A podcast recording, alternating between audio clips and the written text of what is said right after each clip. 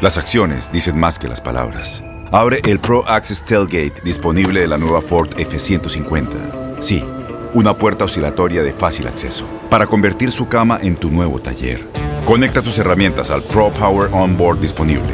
Ya sea que necesites soldar o cortar madera, con la F-150 puedes. Fuerza así de inteligente solo puede ser F-150. Construida con orgullo Ford. Pro Access Tailgate disponible en la primavera de 2024.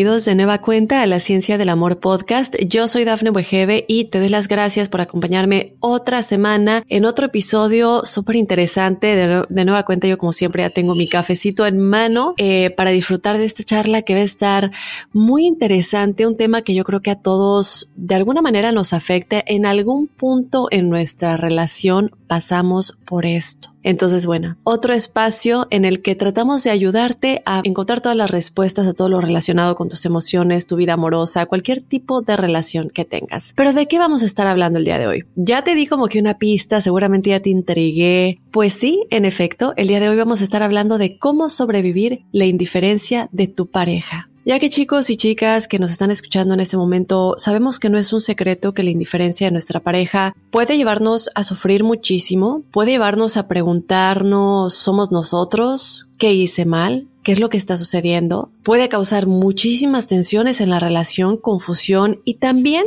algo que es muy importante es que puede llegar a afectar gravemente nuestra autoestima. Pero bueno, para hablar más de esto, como siempre tenemos un experto con nosotros. En esta ocasión tenemos a la doctora Karen Caraballo, quien es psicóloga clínica, quien ya estuvo con nosotros anteriormente. Y es un placer, como siempre, tener a expertos que regresan porque quiere decir que la plática estuvo muy buena y queremos seguir explorando un poquito más de su conocimiento. Ella, bueno, su especialidad es trabajar con familias y ella ofrece servicios de evaluación, consultoría y terapia. Obviamente al final, como siempre, vamos a estarle pidiendo todos sus datos por si ustedes la quieren contactar, pero ella también es conferencista, que es algo que nos encanta. Mil gracias, doctora Karen, por aceptar nuestra invitación a la Ciencia del Amor podcast. Muchas gracias, muchas gracias por esta invitación. Estoy encantada de estar con ustedes y volver a dialogar. Eh, el tema de hoy es tan necesario y yo estoy segura que será un tema que podrá ayudar a muchas parejas para reconectarse nuevamente. Así es, reconectarse nuevamente porque es que hay líneas tan delgadas, doctora. Y no es un secreto que las relaciones de pareja en algún punto siempre disminuye la intensidad, ¿no? De la pasión con el tiempo. No es lo mismo cuando nos acabamos de conocer, cuando apenas estamos como en esa etapa de la luna de miel, como le llaman. Pero también se dice, o bueno, yo he escuchado muchas veces que hay como ciertas etapas en las que se empieza a vivir una crisis. Unos dicen que son después de los primeros cinco años, otros que después de los primeros siete años. Y la verdad es que yo tengo que confesar que en lo personal sí me ha llegado a preocupar el pensar que, digo, en algún punto cuando yo llegue a tener una relación, ahorita no soy soltera, pero si yo quiero ver algo a, término largo, ¿verdad? Una relación larga, estar pensando cuando llegue a esos cinco o siete años, ya voy a estar pensando y predisponiéndome, ya estoy llegando a la crisis, va a empezar a ser indiferente conmigo. ¿Es cierto esto de la crisis? ¿Cuál es esa línea que no se debe rebasar y cuáles son esos años que usted normalmente ve en sus clientes? Bueno, eh, la realidad es que la indiferencia eh, no es algo que ocurre de la noche a la mañana, ¿verdad? Y eso es lo primero y es súper importante que todos estemos eh, conscientes de eso. Eh, uno no se levanta de un día para otro siendo indiferente con la pareja. La indiferencia en realidad es el resultado de la acumulación de discusiones, descontentos, frustraciones, pero también, ¿verdad?, de intentos fallidos tratando de resolver esas frustraciones o ese conflicto o esas negociaciones sin éxito. Llegamos a la indiferencia, eh, ¿verdad? Cuando hay una desconexión, ¿verdad? Con la vida de la otra persona. Así que el diario vivir, eh, nosotros tenemos todos los días la oportunidad de negociar y renegociar con nuestra pareja eh, cómo va a ser nuestra vida, eh, cuál es nuestro proyecto de vida. Y muchas veces por el estrés eh, que llevamos diariamente, esto se complica. Y en ocasiones, en vez de escoger a la pareja y acordarnos de cuál es nuestro proyecto de vida, comenzamos a separarnos. Cuando nos separamos, nos separamos cuando tenemos proyectos individuales y olvidamos el proyecto, ¿verdad?, de la pareja. Y esto no quiere decir que no vamos a tener proyectos individuales, sino que es importante, ¿verdad?, poder eh, reconectar y compartir esos intereses con la persona. Cuando estamos en pareja, muchas veces la, primera etapa, ¿verdad? Eh, es la de conocernos, eh, todo es bien emocionante, pero luego cuando comienza la rutina del diario vivir, pues ahí pues pueden surgir conflictos y ese es un momento bien importante donde debemos definitivamente eh, dialogar, ¿verdad? Y estar pendiente de, las señales que podrían, ¿verdad?, llevarnos por caminos eh, diferentes. Sí, y, y qué interesante ese punto, porque eso de tener proyectos individuales es tan sano tener nuestra propia vida o no perder nuestra independencia, ¿no? ¿Quiénes somos? Pero esto también yo no sé si pueda caer en, en, la confusión, ¿no? Porque muchas parejas se consideran independientes. Esto, como decimos, es muy, muy sano tener ese espacio, tus propias actividades. Mucho hemos hablado en otros episodios de conservar tu identidad, tus actividades, tus amistades y no, no dejarles de darle importancia únicamente porque estás en una vida en pareja. Es como que no todo lo tienes que compartir con esa persona. Es importante tener cosas que compartas únicamente contigo. Y, también sin caer en, la, lo que muchas parejas caen, ¿no? La codependencia. Entonces, es esa línea. Pero creo que así como hay una delgada línea en ese peligro de caer en la codependencia y en todo hacerlo juntos, también hay una delgada línea entre la independencia y la indiferencia, ¿no? ¿Cómo podemos saber en dónde realmente nos encontramos con nuestra pareja? ¿Es independencia de yo soy muy independiente, me gusta hacer esto, llego, leo mi periódico, esto, o ya está cayendo en la indiferencia y cómo evitar caer en eso? ¿Cómo reconocerlo y cómo evitar caer en eso? Sí, es muy importante, eh, como mencionas, que todo el mundo tenga su proyecto eh, de vida, ¿verdad? Ya sea en, conjunto, pero también individualmente, porque como dices, existe una línea muy fina. Ahora, el conflicto surge cuando el interés a nivel individual, este, pues no va de la mano con el proyecto en conjunto como pareja. Entonces, muchas veces la persona puede crecer y quizás la pareja no, no crece, ¿verdad? Y está estancada y no se, no acompaña a la persona que se está desarrollando y que está aprendiendo eh, nuevas destrezas o que tiene nuevas actividades que son de su interés, no, no, está siendo acompañado en el proceso. Entonces, esta persona que está creciendo continúa, puede continuar su proceso y ahí comienza, ¿verdad? Ese, ese distanciamiento y esa separación a nivel emocional. Entonces, eh, ¿cómo se contrarresta esto? La realidad es que es importante uno conocer a la pareja, ¿verdad? Conocer eh, cómo nuestra pareja está creciendo, desarrollándose, cuáles son sus intereses y es importante buscar una manera de involucrarnos dentro ¿verdad? De la vida de nuestra pareja y acompañarlos en el proceso.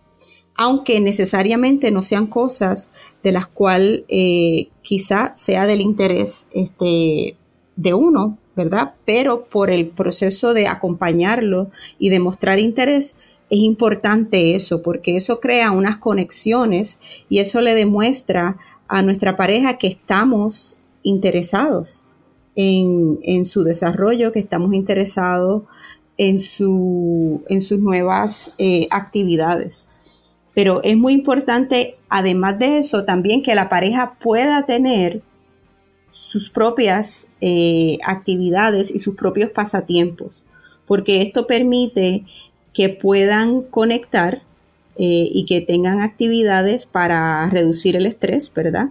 Eh, y, y cuando uno se siente conectado con la pareja, eso es lo que nos ayuda, eso es uno de los factores que nos ayuda a combatir la indiferencia y la desconexión, porque tenemos esa conexión en los momentos de estrés, porque mencionamos, ¿verdad?, que la indiferencia es el resultado básicamente de, la acumulación de todas esas frustraciones. Así que contrarrestamos eso eh, teniendo estos momentos donde estamos compartiendo, donde estamos riéndonos, donde mostramos interés por el mundo de nuestra pareja. Claro, y creo que cayendo en eso, eh, lo mismo, ¿no? De tener nuestras actividades, porque muchas veces si compartimos todo lo mismo, digo, yo tengo una gran admiración por las parejas que trabajan juntas, por ejemplo, o, tienen muchos proyectos de vida que, que son lo mismo. Eh, y que aún así tienen un gran interés el uno por el otro, ¿no? Eh, pero yo sí me pregunto, ¿qué queda que contar, ¿no? ¿Qué queda por preguntar? Y en este tipo de cosas creo que también es importante tocar en, en, cuáles son los signos de indiferencia, porque a veces no sabemos cómo manejar la indiferencia de nuestra pareja o no sabemos por qué nosotros mismos nos estamos volviendo indiferentes si tal vez aún sentimos amor. Y creo que esto cae mucho en el, en el en el, bueno, los signos preocupantes, ¿no? Los problemas que de pronto vemos con parejas, que es que, como usted decía, doctora, hay que preguntar, ¿no? Pero ¿qué pasa si él o ella ya no me pregunta? ¿Qué pasa si ya no nos quiere hacer el amor o, o, o no nos dice ya no quiero, pero no se nos insinúa, no nos toca, no nos acaricia?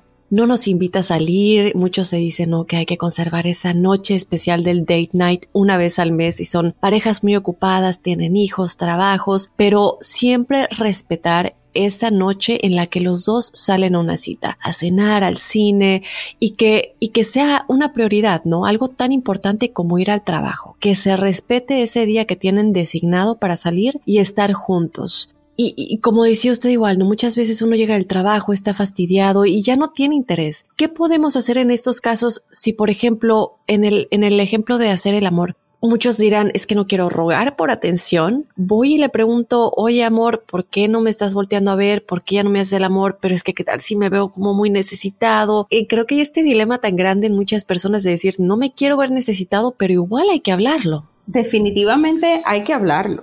Y es que la comunicación y el compromiso con la relación son claves para tener una relación saludable donde las dos personas se sientan eh, conectadas.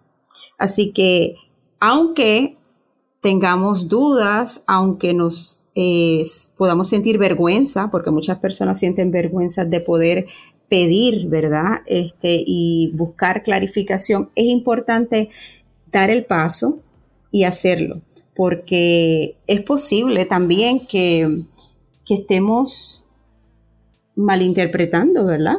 Alguna situación y es posible que la otra persona también eh, tenga sus dudas y pueda haber caído en un estilo, ¿verdad?, de manejar el conflicto eh, donde se distanció, pero eso no quiere decir que no esté interesado o que te haya dejado de querer, porque también es importante, eh, ¿verdad?, hablar de que hay distintos tipos de, indiferencia. Y cuando, por ejemplo, hay personas que son poco expresivas o poco cariñosas o hasta despistadas. Y, bueno, eh, eso no siempre se debe interpretar como que esa persona está siendo indiferente con nosotros, eh, porque quizás la persona no se ha enterado, ¿verdad?, de que está siendo indiferente con nosotros. Entonces, el diálogo es lo que realmente nos va a ayudar a clarificar cuáles son los sentimientos de, de la persona, ¿verdad? Y dónde está la pareja en ese momento y comunicar lo que lo que necesitamos y clarificar nuestras dudas es muy importante para que la relación pueda eh, continuar saludablemente. Claro, y regresando un poquito a la pregunta que le había yo hecho en un principio, muchas veces digo, lo nuevo siempre atrae. Eh, hay parejas que tienen compañeros nuevos de trabajo, compañeras nuevas de trabajo o cosas que pueden empezar a causarse eh, tensión en la pareja conforme pasan los años y ya, como decíamos, no hay esa intensidad. ¿Considera usted que si hay un periodo necesario, obligatorio de crisis en un matrimonio o una relación que ha durado muchos años? ¿Cuáles serían los signos de que estamos pasando por ese periodo de crisis? Ponía yo el ejemplo de cinco o siete años que yo en lo personal he escuchado. ¿Es necesario que esto suceda o no? Bueno, eh, todas las relaciones tienen eh, crisis y tienen conflicto. Eso es parte de estar en una relación. Normalmente sí se habla del periodo de 5 a 7 años porque eh, ha pasado el tiempo, ¿verdad?, inicial de la relación pero también se introducen otras transiciones a la relación, como por ejemplo el tener hijos. Eh, muchas veces eh, cuando llegan los niños, pues obviamente eso es una transición muy grande que cambia eh, la relación de pareja y que esa pareja que primero estaba conectándose solo eh, entre ellos, pues introducen un nuevo miembro de la familia y los roles cambian completamente y las responsabilidades. Y eso, pues indudablemente trae estrés. Muchas veces, y, sobre todo este, en, nuestra cultura, ¿verdad? Eh, existe la expectativa de que eh, pues se enfoque todo en el niño y se ponga de lado, ¿verdad? la pareja, pero en realidad, pues eso sería un, un error porque como mencionaste, es muy importante eh, sacar ese tiempo para la pareja y cuidar de ese tiempo porque eso es una inversión que se hace en la relación. Pero en términos de, del periodo, pues sí, se habla de esos cinco eh, a, siete años, eh, pero también cualquier otra transición o periodo estresante que esté pasando la pareja, pues podría ser el detonante para eh, descontentos, frustraciones y entonces este, que llegue a la indiferencia. ¿Cuáles son esas señales? Bueno, cuando nos comenzamos a sentir eh, que ya no podemos apoyarnos, ¿verdad? En nuestra pareja y nos sentimos eh, solos o solas, ese es uno de los indicadores cuando sentimos que no podemos compartir nuestros intereses y no estamos pasando tiempo con nuestra pareja, eso sería este, otra señal de alerta.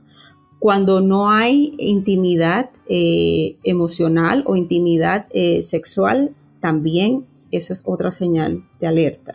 Eh, cuando caemos en esta monotonía y y no encontramos, ¿verdad? Este, la manera de salir de ella y hemos tratado varias veces este, y no nos funciona, eso puede ser este, algo que eventualmente nos lleve a la, indiferencia. Así que hay muchos factores y el, estrés, ¿verdad? Puede ser uno de los que sea el precursor, ¿verdad? Para que las parejas tengan este tipo de conflicto y lleguen a, este periodo de indiferencia. El periodo de indiferencia es muy eh, peligroso porque eh, la indiferencia lo que nos dice es básicamente yo he tratado de resolver esto múltiples, en múltiples ocasiones, no ha funcionado, así que eh, mejor no sigo tratando. Entonces, cuando llegamos a eso, pues ya eh, emocionalmente es posible que la pareja no tenga esa inversión, ¿verdad? Em, emocional. Y para renovar ese compromiso que se supone que renovemos diariamente con, nuestra pareja, eh, porque diariamente estamos tomando decisiones, diariamente estamos renegociando y negociando este, nuestros roles, nuestras responsabilidades, cómo nos expresamos el amor, cómo, cómo navegamos nuestro rol como padres, etc. Así que eh, es muy peligroso este, caer en, la indiferencia porque puede definitivamente llevar a una ruptura. Ahora, sin embargo, eh, si usted se encuentra ahora mismo en un momento donde recibe indiferencia o usted está siendo indiferente eh, con, hacia su pareja, eh, siempre hay maneras de volver a conectar, siempre y cuando las personas reconozcan, uno, ¿verdad?, que esto está pasando, y dos, tengan interés para hacer el trabajo para salir de, de esa etapa. Claro. Bueno, tenemos muchísimo más que platicar. Yo todavía tengo muchas preguntas y estoy segura que todos ustedes también, pero vamos rápidamente a un mensaje y seguimos en esta plática acerca de cómo podemos manejar la indiferencia en nuestra pareja. Ya regresamos a la ciencia del amor. En Ford creemos que ya sea que estés bajo el foco de atención o bajo tu propio techo, que tengas 90 minutos o 9 horas, que estés empezando cambios o un largo viaje, Fortaleza es hacer todo, como si el mundo entero te estuviera mirando. Presentamos la nueva Ford F150 2024. Fuerza así de inteligente solo puede ser F150. Construida con orgullo Ford. Fuerza Ford. Bueno, ya estamos de regreso a la Ciencia del Amor podcast con la doctora Karen Caraballo platicando acerca de la indiferencia que a veces recibimos de nuestra pareja, cómo manejarlo, se puede superar esto o no, es una etapa o de plano ya no nos quiere. Doctora, platicábamos hace un momento y nos comentaba un poco acerca de cómo podemos mantener ese interés, ¿verdad?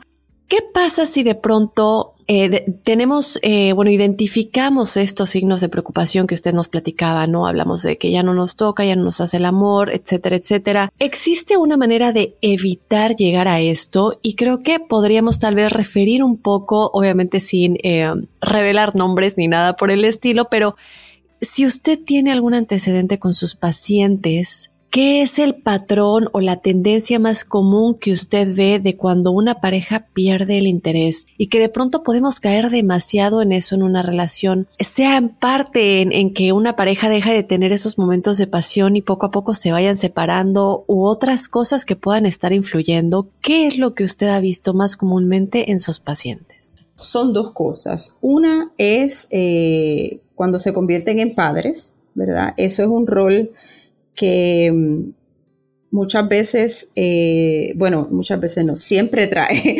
eh, una cantidad de estrés eh, bastante grande para la pareja y tiene un impacto a nivel psicológico, fisiológico, ¿verdad? Para, para las mujeres, este, hormonal y también obviamente en la parte de la relación.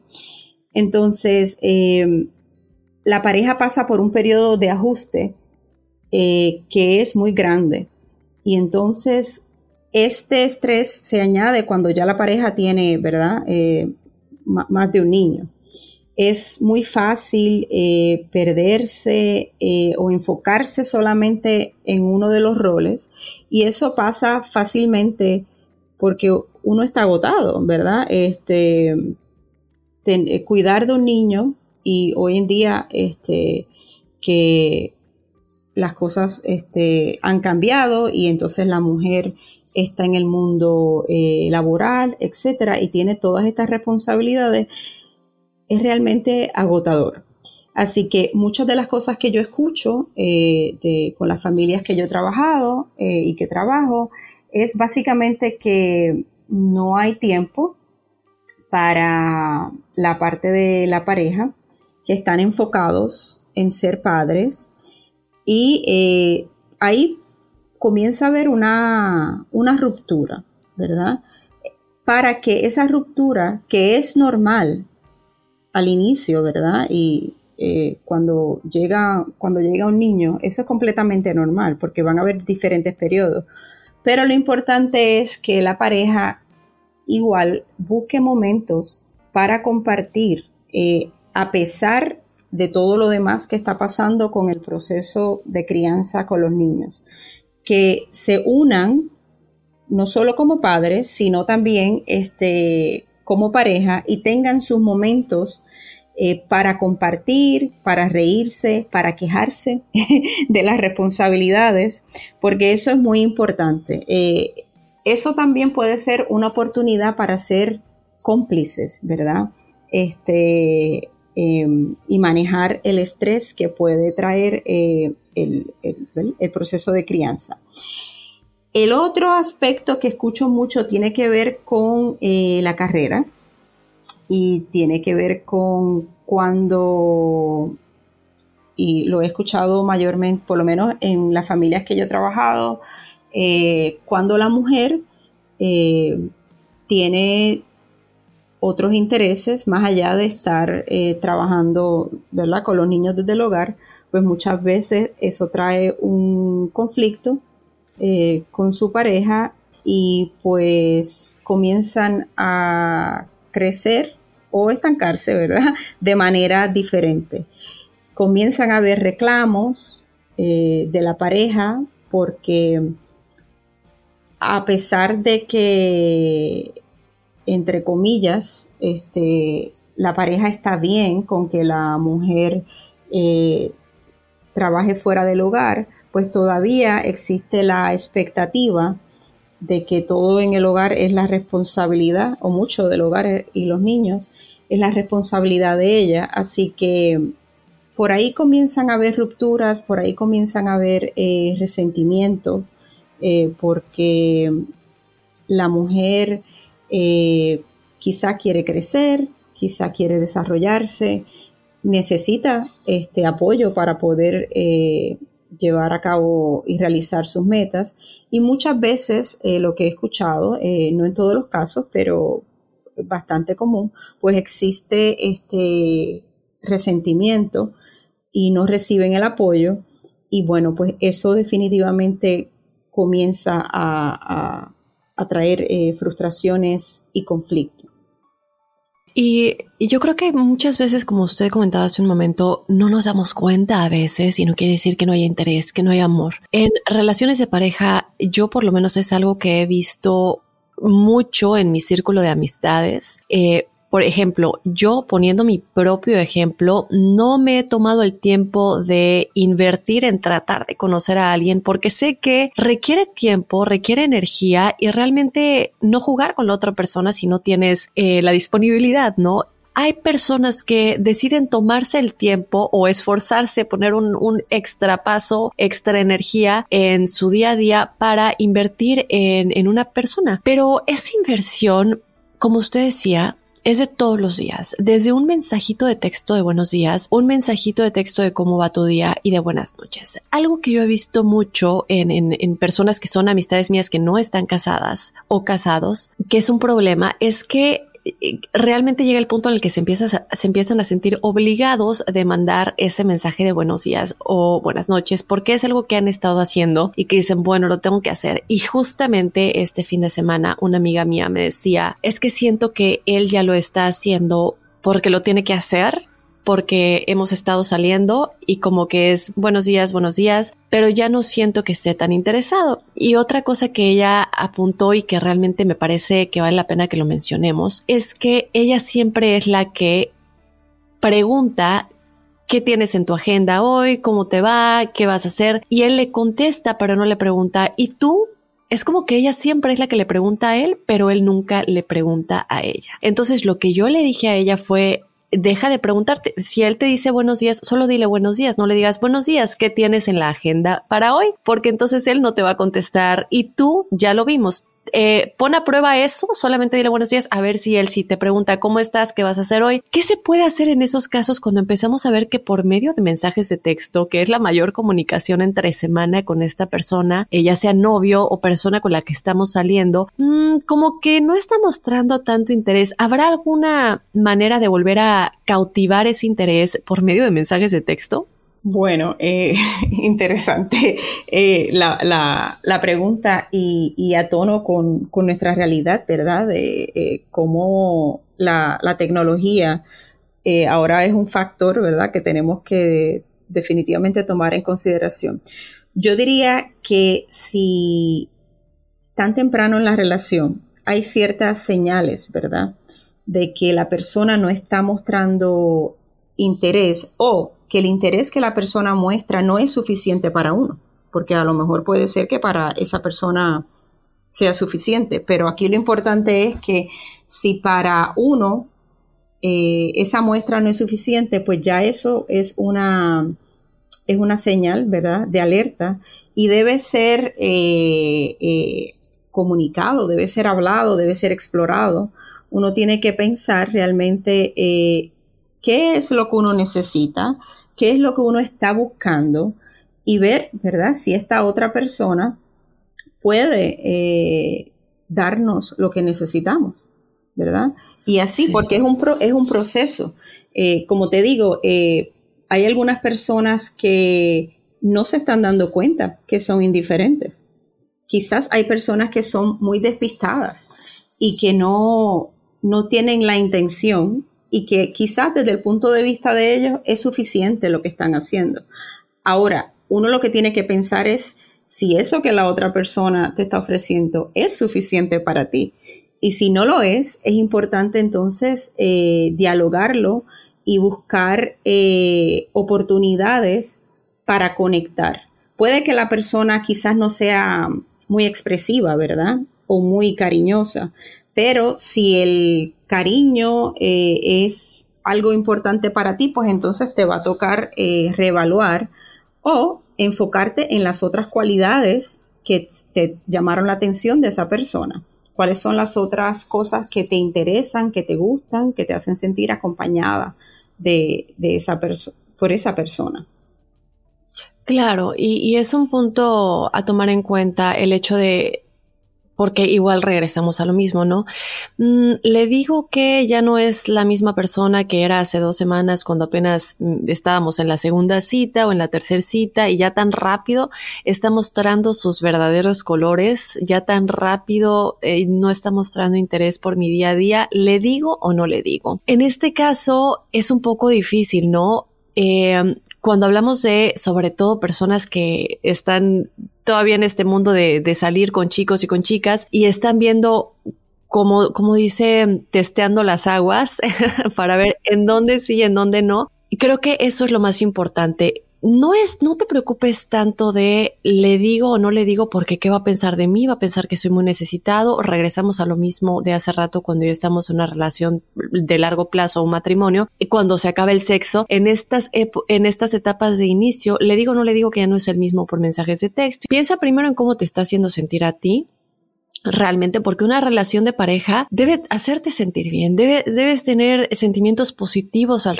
al, respecto, ¿verdad? Cuando piensas en esa persona en vez de estrés y ansiedad y me está mensajeando ya no es el mismo, no es la misma, a ti no te está haciendo sentir bien. Entonces ese es el momento en el que tú tienes que reevaluar si tú le quieres decir para tener paz mental, ve y dile, y si no le gusta, entonces tal vez no es la persona para ti. Pero conectado a esto, que también lo mencionó un poquito, es ya cómo caemos en ese comportamiento a veces hasta de manipulación, ¿no? Porque digo, bueno, como él lo está haciendo, entonces ahora yo voy a ser indiferente. ¿Qué hay acerca de la indiferencia como arma psicológica, como algunos la llaman? Es decir, alguien que le está utilizando para manipular por sus propias inseguridades. Sí, definitivamente. Eh, hay algunas personas que expresan su disgusto, ¿verdad? Eh, a través de, del desinterés hacia la pareja, o sea, que utilizan la indiferencia como un castigo, por, ¿verdad? Y si alguien está en esa situación, lo mejor realmente es no participar, ¿verdad? De, en ese momento de ese tipo de castigo eh, psicológico, porque en realidad, cuando nosotros nos enganchamos en esa dinámica, básicamente le estamos dando más poder a la otra persona. Así que es mejor eh, poder hablar tranquilamente, no en ese momento en que nos están ignorando, no en ese momento donde estamos sintiendo la indiferencia, porque eh, no va a ser productivo. Lo que sí es importante es entender que sí muchas veces nosotros cuando recibimos ese, ese trato, podemos hacer lo mismo. Y es que muchas veces nos sentimos tan heridos que tratamos de protegernos. O sea que la indiferencia también, además de castigo, puede ser también un mecanismo de defensa. Entonces, cuando es mecanismo de defensa, pues nosotros estamos un poco eh, repitiendo, ¿verdad? Algunos de estos patrones donde estamos ignorando, donde nos estamos desconectando de la pareja y estamos respondiéndole de la misma manera. En realidad, pues eso no es eh, eh, productivo para una relación saludable. Y lo importante es nosotros no caer en ese en ese patrón.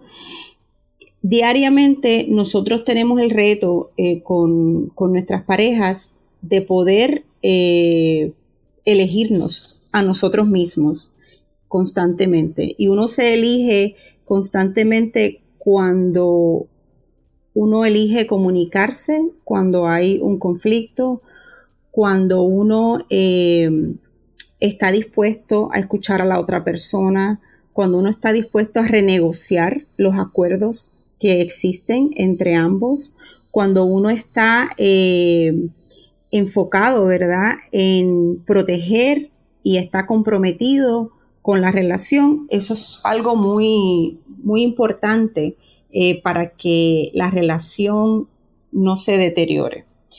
Y una cosa muy importante también y que a mí me gustaría que no olvidáramos es que si hemos estado diciendo que la indiferencia es eh, la acumulación, ¿verdad? De todas estas frustraciones, de todo el descontento, de todo el estrés y de todos estos intentos y que han fallado, es importante recordar que constantemente debemos hacer este, actividades y estar consciente que tenemos que prevenir, ¿verdad? Eh, para no caer en eso, porque nadie está eh, exento de caer en esto, en, esto en este punto en la relación. Todos estamos en riesgo. Entonces, una de las cosas más importantes es realmente eh, poder reparar cuando hay un conflicto. Porque muchas veces el estrés nos lleva a continuar, continuar con nuestra vida y no hemos sanado de esa discusión, no hemos sanado de ese conflicto y entonces eso se queda y cuando vuelve a haber otra situación eh, similar, pues entonces la herida se vuelve más profunda y entonces la, indiferencia puede crecer. Así que hay una técnica que es eh, se llama La regla del 5 a 1 eh, del doctor eh, John Gottman. Y él nos habla de que por cada, eh, por cada interacción negativa es importante que la pareja tenga cinco interacciones positivas. Y esto es muy importante porque esto nos ayuda a, a conectar nuevamente con la pareja y todas las relaciones que son saludables básicamente tienen ese, ese porcentaje, ¿verdad? De, en términos de con las interacciones. Así que es muy importante hacer un esfuerzo día a día para poder eh, reparar y para poder eh, sanar, ¿verdad? De las heridas que van a haber dentro de la, de la relación. Sí, y con eso de las interacciones negativas, antes de saltar a otra cosita que quería platicar acerca de los extremos, eh, o muy celoso, muy indiferente, quisiera tocar en ese punto de las interacciones negativas. ¿Es sano, doctora, y esto es una duda muy personal que yo he tenido durante mucho tiempo, porque se dice que las relaciones de pareja siempre van a tener uno que otro problema que es normal y que hasta es sano. Pero yo en lo personal he escuchado de muchas parejas que de verdad nunca se pelean, nunca tienen problemas, nunca, digo, han pasado años y, todo es paz y todo es como ese mar que no tiene ninguna ola, ninguna onda. ¿Qué tan sano también es este extremo de nunca pelear? ¿Es recomendable, no es recomendable? ¿O es recomendable tener esa interacción por otras cinco buenas? Perdón, interacción mala por otras cinco buenas. Depende, ¿verdad? Este, obviamente cada pareja, cada pareja es un mundo y cada pareja define lo que tiene significado para ellos y lo que es su proyecto de vida. Así que sí, tienes razón. Hay parejas que aparentemente y digo aparentemente porque eh, siempre, siempre hay negociaciones, ¿verdad? Y siempre hay algún tipo de conflicto. Y no es el conflicto en realidad, es cómo vamos a solucionar el conflicto y cómo la pareja tiene la oportunidad de reparar o no, ¿verdad? Eh, la herida o el conflicto.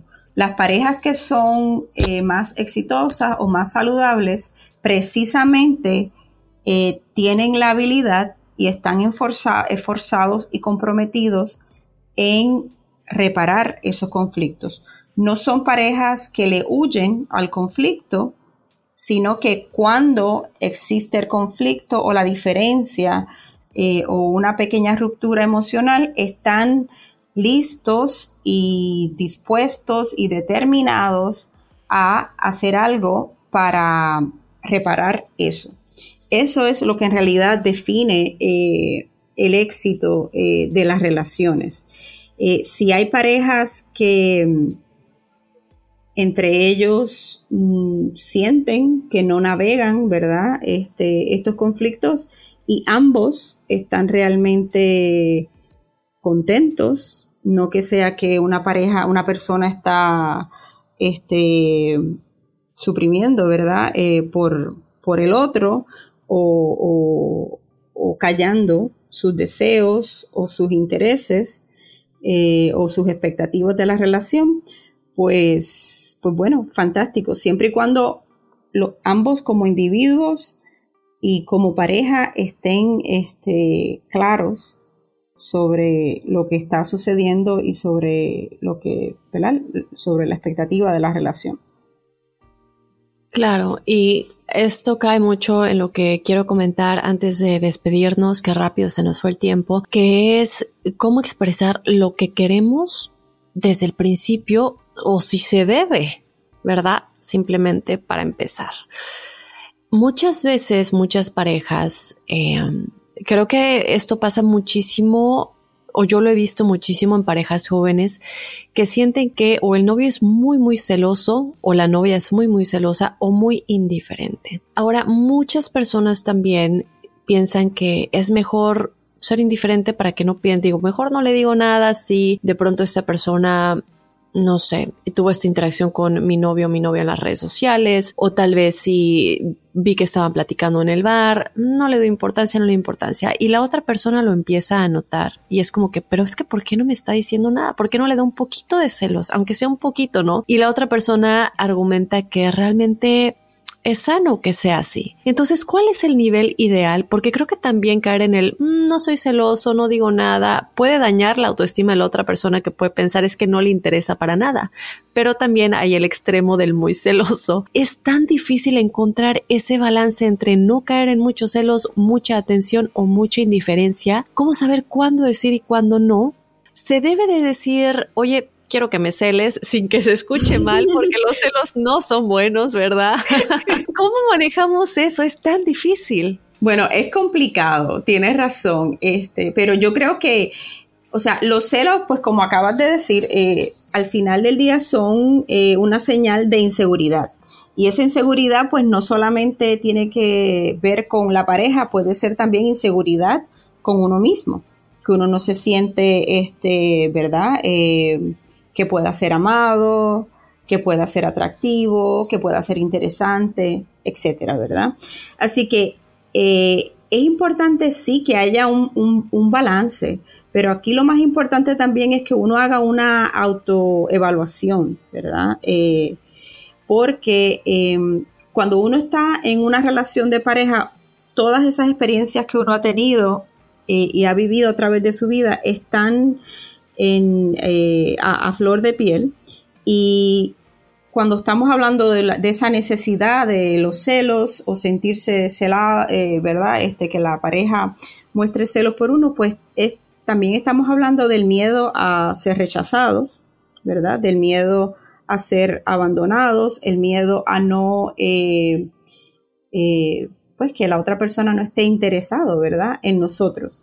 Entonces es muy importante, eh, uno, que uno haga un trabajo interno y que uno tenga muy claro qué es lo que uno quiere en una relación, cuáles son nuestros intereses, cuál es este, ¿verdad? Lo que decimos en inglés, nuestro bottom line, este, para eh, de lo que estamos buscando en una relación. Si, tenemos, si estamos en el punto que tenemos esa necesidad de que la persona no, ¿verdad? Que si es celosa o no celosa, etcétera, eh, creo que debemos eh, evaluar, ¿verdad? Porque entonces quiere decir que la persona no te está mostrando a ti suficiente interés de una manera u otra. Si quieres, eh, si tienes la necesidad de recurrir a eso de que la persona te muestre o te exprese, ¿verdad? Que está celosa. Y si es así, pues es importante que puedas pedir claramente, ¿verdad? ¿Qué es lo que tú necesitas? ¿Qué es lo que tú quieres? ¿De qué manera esa persona te puede mostrar que está interesado en ti, que está comprometido contigo, que quiere estar en una relación, eh, que te ama, que te quiere, etcétera. ¿Cuál es esa manera este, que tendría significado para ti? Eso es algo muy importante porque muchas veces entramos en una relación y no sabemos, no tenemos respuestas para esto y estamos navegando la relación y entonces comenzamos a, a ver señales y, esperar, ¿verdad?, de qué es lo que la otra persona nos ofrece, pero en realidad debemos entrar en una relación sabiendo lo que queremos, eh, teniendo claridad de cuáles son nuestros valores, cuáles son nuestras necesidades como individuo, cuáles son los sueños y las metas que quisiéramos tener eh, en ese proyecto de vida, ¿verdad? Con, con nuestra pareja. Todo eso es muy importante.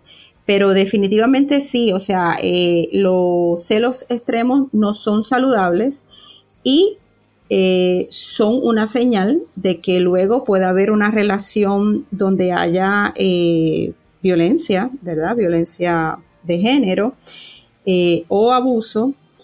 Y pues el otro extremo, la indiferencia, pues eso es algo que hay que, hay que evaluar porque no es necesariamente eh, los celos no son la única manera de expresar, eh, digo, no son la manera saludable de expresar interés por la pareja. Así que quiere decir que hay, que la persona tiene esa necesidad de que la pareja le muestre interés de otra manera. Claro, claro.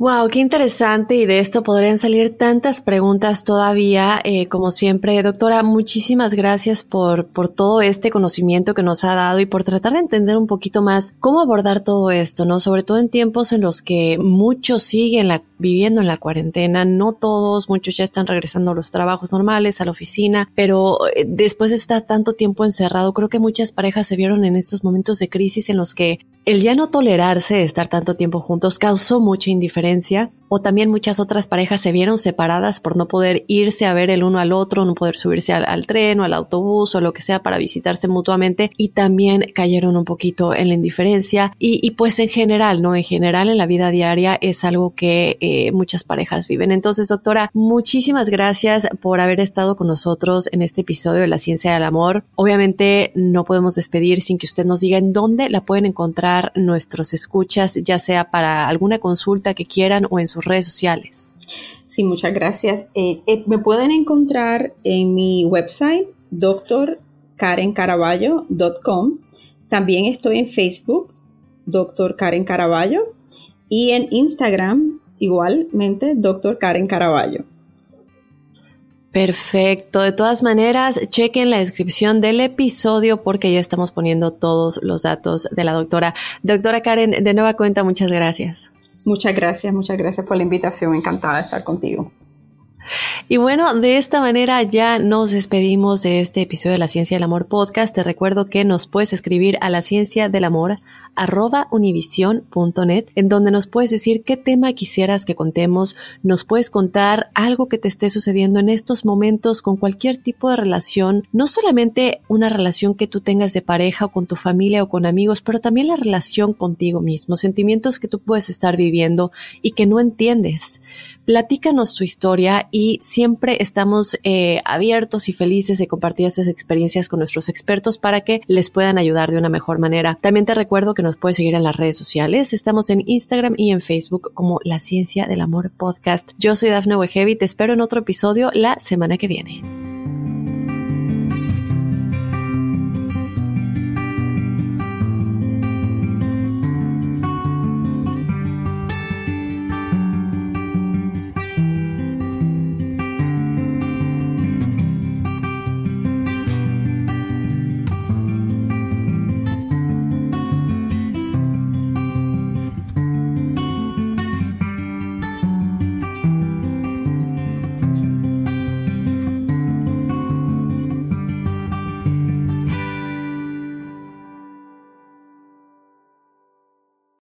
Aloha mamá. Sorry por responder hasta ahora. Estuve toda la tarde con mi unidad arreglando un helicóptero Black Hawk. Hawái es increíble. Luego te cuento más.